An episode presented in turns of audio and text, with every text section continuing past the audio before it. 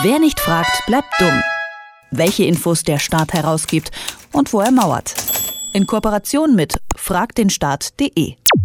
Nach welchen Weisungen und Vorgaben arbeiten eigentlich Jobcenter hierzulande? Das wollte die Initiative fragdenstaat.de wissen und hat im vergangenen Jahr eine große Anfrage an Jobcenter im gesamten Bundesgebiet verschickt. Die sind laut Informationsfreiheitsgesetz dazu verpflichtet, Weisungen und Zielvereinbarungen rauszugeben.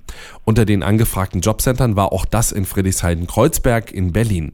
Das wollte aber gar keine Infos rausgeben, ohne Ausweisdokumente zu sehen. Doch das ist wiederum rechtswidrig und so endete das Ganze vor Gericht. Was im Endeffekt dabei rausgekommen ist und warum das Jobcenter sich so quergestellt hat, das frage ich jetzt Arne Semsrott von fragdenstaat.de. Hallo. Hallo. Was ist denn jetzt so schlimm daran, wenn jemand bei einer Anfrage meinen Ausweis sehen will? Na, grundsätzlich ist es erstmal schlimm, dass das rechtswidrig ist, weil das Informationsfreiheitsgesetz nämlich vorsieht, dass alle Menschen unabhängig von Herkunft, unabhängig von Namen, unabhängig vom Pass die gleichen Informationen bekommen können. Und wenn jetzt ein Jobcenter zum Beispiel sagt, hier, äh, Sie können das zwar kriegen, aber dann müssen Sie erstmal herkommen und Ihren Perso vorzeigen, dann verstößt das zum einen gegen die Richtlinie, dass alle Menschen anonym oder pseudonym auch Anfragen stellen können, weil man sich eben vor, vor Ort dann ausweisen muss. Und es diskriminiert diejenigen Personen, die nicht in der Stadt sind und da einfach mal hinfahren können. Und wahrscheinlich am entscheidendsten ist, dass das auch ein ziemlich starkes Mittel ist, um Leute einzuschüchtern. Wenn ich sage, du kannst das schon kriegen, aber nur mit einem Perso, dann schreckt das die Leute ab, die eben nicht da vor Ort in Persona auftauchen wollen, weil sie zum Beispiel Angst haben vor Repressionen, was jetzt bei einem Jobcenter jetzt auch nicht unbedingt weit entfernt ist. Einen Ausweis zu verlangen ist also rechtswidrig. Das wird ja das Jobcenter wohl auch wissen. Was glaubst du denn, warum hat das Jobcenter Friedrichshain-Kreuzberg trotzdem verlangt, eben genau diese Ausweisdokumente zu sehen? Also ist es wirklich nur die Einschüchterung? Das ist eine ziemlich gute Frage. Wir haben ja versucht, mit dem Jobcenter zu reden, aber so richtig klar geworden ist uns das auch nicht. Vielleicht haben die zum einen einfach wenig Ahnung davon, wie solche Prozesse gestaltet werden müssten. Vielleicht geht es aber auch ursprünglich darum, dass all diese Dokumente, die wir angefragt haben, nicht herausgegeben werden sollen. Und da haben sie sich gedacht, starten wir doch mal einen großen verwaltungsrechtlichen Aufwand und die werden dann schon davon absehen. Nur haben wir uns gedacht, nee, nee, uns ist das schon wichtig genug. Äh, wir gehen da dann schon den kompletten Weg und gehen halt notfalls vor Gericht, wenn wir diese Infos nicht bekommen. Genau das habt ihr gemacht. Gibt es da jetzt schon Ergebnisse? Nee, also wir haben die Infos bekommen, ja, aber so brisant ist das jetzt erstmal nicht. Interessant ist natürlich, was jetzt weiter passiert und jetzt haben wir überhaupt erstmal eine Übersicht über alle internen Weisungen, die das Jobcenter hat.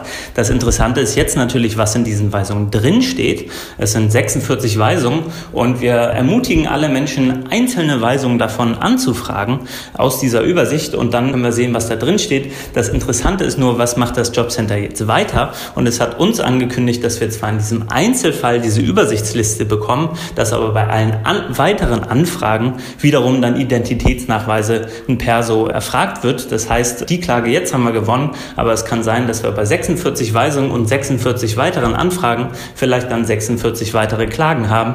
Solange das Jobcenter nicht einsieht, dass es nicht in Ordnung ist, den Perso zu brauchen, müssen wir halt weiter klagen und die Kosten, die da entstehen, die werden dann letztlich halt beim Jobcenter landen. Okay, also viel Aufwand um nichts, so hört es sich im Moment jetzt erstmal an. Haben sich denn andere Behörden auch so quergestellt wie das Jobcenter in Berlin-Friedrichshain-Kreuzberg?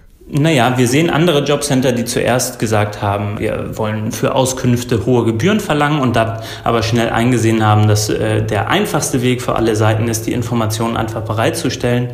Viele Jobcenter haben da dazugelernt und das ist super. So quergestellt wie das Friedrichshain-Kreuzberg Jobcenter hat, hat sich jetzt bisher niemand.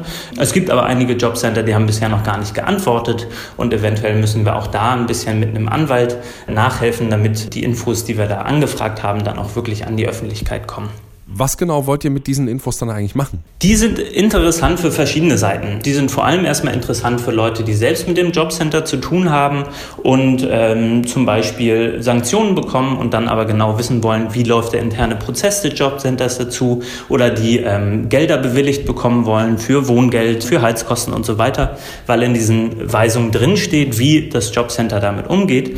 Die Infos sind aber auch nochmal interessant für eine Meta-Analyse. Wir wollen uns, wenn wir möglichst viele Weisungen bekommen haben, nämlich ansehen, wie unterschiedlich in verschiedenen Jobcentern zum Beispiel Sanktionen gehandhabt werden und können so dann idealerweise eine Deutschlandkarte der Sanktionen zum Beispiel aufstellen und sehen, hier im Norden wird so gehandhabt, im Berliner Jobcenter A so, im Berliner Jobcenter B so und können so dann schauen, wo es besonders restriktiv ist und wo dann die äh, Regelungen ein bisschen liberaler sind.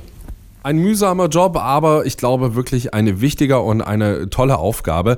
Ein Jobcenter in Berlin, Friedrichshain-Kreuzberg, wollte eine Anfrage von fragdenstaat.de zu den Weisungen und Vorgaben der Behörde nicht rausgeben, obwohl es dazu verpflichtet ist.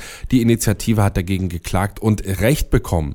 Die ganze Geschichte hat uns Arne Semsraut von fragdenstaat.de erzählt. Dankeschön, Arne. Danke euch. Wer nicht fragt, bleibt dumm. Die Serie auf Detektor FM. Den Staat selbst was fragen? Ganz einfach. Auf fragdenstaat.de.